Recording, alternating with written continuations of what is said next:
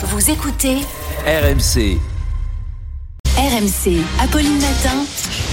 on n'a pas osé vous en parler. On n'a pas osé vous en parler, mais Charles, vous vouliez répondre à une question de la plus haute importance.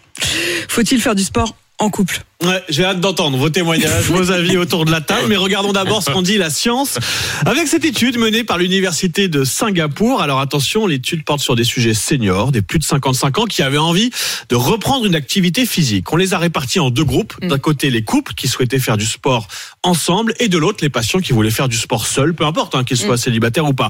Tout ce beau monde a été équipé d'une montre connectée pour euh, capter leur activité physique. Résultat, ceux qui se sont bougés tout seuls ont été bien plus actifs, que ce soit en nombre de pas par jour, en rythme cardiaque, distance parcourue ou encore en nombre de calories brûlées.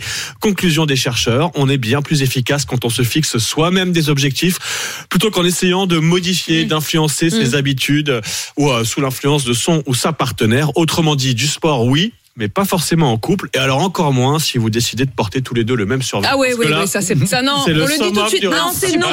Même s'il y a une promo pour un acheté, un offert, c'est non. Non, C'est on, non. on ne court pas à sortir. Cela dit, moi je veux bien la montre connectée pour voir euh, s'ils ont bien fait du sport, mais est-ce qu'on sait aussi l'influence sur le couple? C'est-à-dire, est-ce que le fait d'avoir couru ensemble a, a renforcé Alors, il des y a liens? d'autres sports à il pratiquer en couple qui renforcent le lien. oui. Ah, c'est ça.